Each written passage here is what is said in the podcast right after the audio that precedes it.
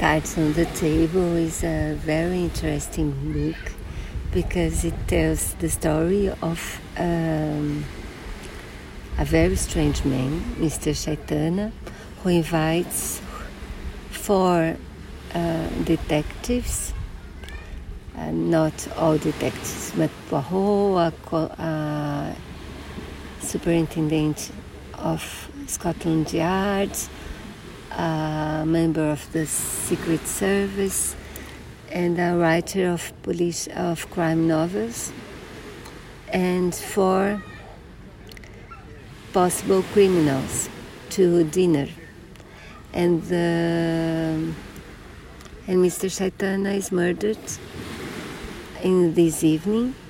So the four detectives uh, unite to discover who the murderer is. Very, very well told story. I loved it, and it was nice to meet the other three.